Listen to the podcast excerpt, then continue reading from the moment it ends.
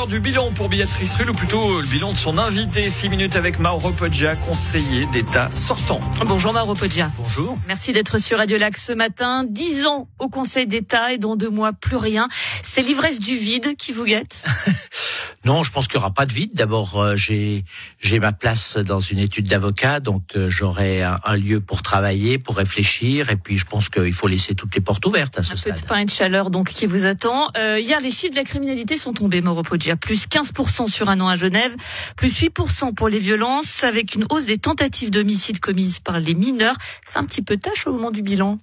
Alors, il faut, il faut savoir que la, la politique de sécurité n'est pas que sécuritaire. Je suis pas en train de dire qu'il y a d'autres responsabilités, mais quand on voit la, la souffrance des jeunes qui s'expriment par cette violence, on se dit qu'il y a quelque chose peut-être qui n'a pas été fait ces dernières années. On sait qu'on est passé par la crise Covid avec une déstabilisation de cette jeunesse, aussi une jeunesse qui est déconnectée de la réalité avec tous ces jeux vidéo, qui se rend pas compte que certains gestes peuvent être euh, mortels, hein, des, des coups de couteau qui se donnent en plus dans, dans l'abdomen, c'est des choses incroyables incroyable. Donc euh, oui, c'est vrai, c'est la plus grande préoccupation. De là à dire que la police ne fait pas son travail, je pense que c'est un raccourci un peu facile. De là à dire que Mauro Poggia a une petite part de responsabilité, c'est un raccourci facile aussi? Non, mais tout le monde est responsable. Je pense que euh, il y a aussi une police de proximité municipale qui qui doit aussi être à l'écoute de ce qui se passe, de ces ces bandes qui s'organisent quand même de quartier en quartier qu'on n'avait pas vu ces derniers temps, peut-être pour qu'on soit alerté lorsqu'il y a des des bastons comme on les appelle qui qui s'organisent. La police intervient bien sûr, elle anticipe aussi lorsqu'elle est informée. Malheureusement, souvent, elle est appelée lorsqu'il est trop tard. Une police qui semble de plus en plus violente, notamment lors de manifestations. On pense à la fameuse évacuation de la rue Royaume. Vous avez le député d'ensemble à gauche, Jean Bourgemeister, qui a été blessé.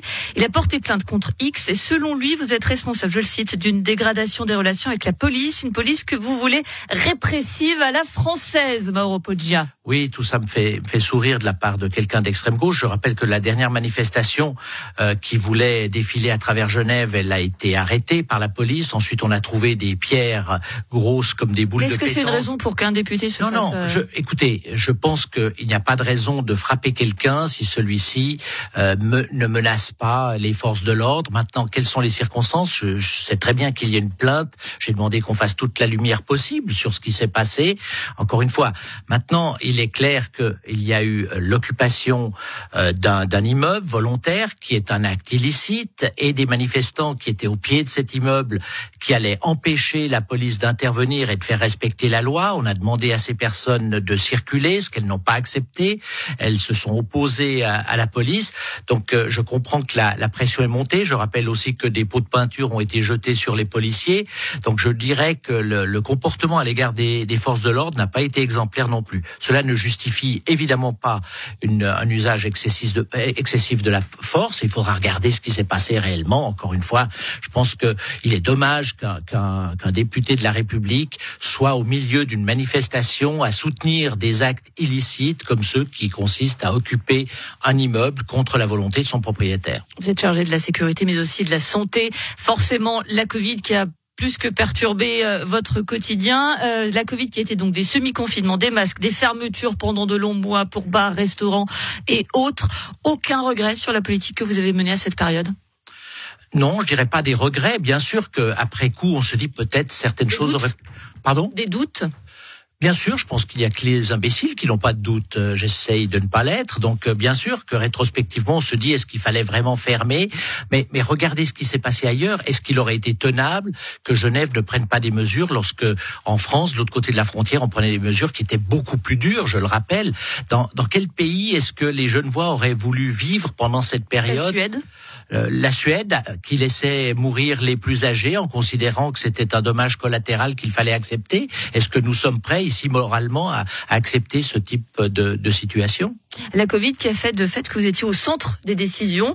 Euh, avouez que ça vous a pas déplu. Donc je pense que personne ne, ne, souhaite revivre cette situation, personne ne l'espérait.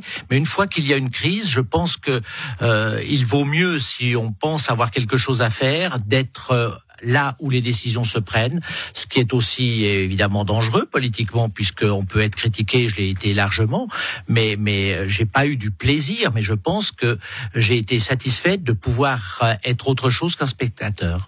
Votre cheval de bataille sont les primes maladie. Force est de constater que depuis dix ans, elles ont augmenté. Beaucoup de candidats au Conseil d'État que nous avons reçus sur Radio Lac proposent un projet pilote qui permettrait à Genève la mise en place d'une caisse cantonale publique. Pourquoi est-ce qu'elle n'a pas été mise en place, cette caisse cantonale?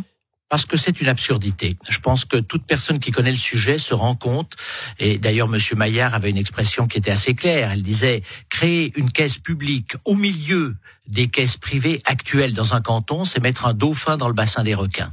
Et on, on l'a fait il y a un certain temps avec une, une assurance qui avait été constituée par les, les, professionnels de la santé qui voulaient vraiment un instrument totalement transparent. Et elle a fait faillite tout simplement parce que tous les mauvais risques, petit à petit, lui ont été refilés, comme on dit, par les autres caisses avec des, des moyens que l'on connaît, en rendant difficiles les remboursements pour les personnes avec des maladies chroniques. Donc euh, cette caisse n'a eu plus que des mauvais risques. Et moment donné, elle a demandé à pouvoir augmenter ses primes en milieu d'année, ce que M. Couchepin lui a refusé, ce qui, ce qui a été accordé dans d'autres circonstances plus tard, à d'autres caisses qui étaient des caisses privées, et cette caisse a dû fermer ses portes. Donc on se rend bien compte que c'est une fausse bonne idée, et au contraire, lorsque cette caisse publique aura fait faillite pour les raisons que je viens d'expliquer, les, caisses privées auront beau jeu de dire, vous voyez qu'on est bien meilleur que le public. Et je pense que ce serait la pire des choses qu'il faudrait faire. Voilà, la réponse est donc donnée à Pierre Modet qui porte ce projet. Un conseil avant de se quitter pour votre successeur ou votre successeur euh. Je pense que la plus grande qualité d'un conseiller d'État, c'est l'écoute. Je pense que ceux qui pensent tout savoir simplement parce qu'ils ont été mis là où le, le peuple a décidé ont, tort.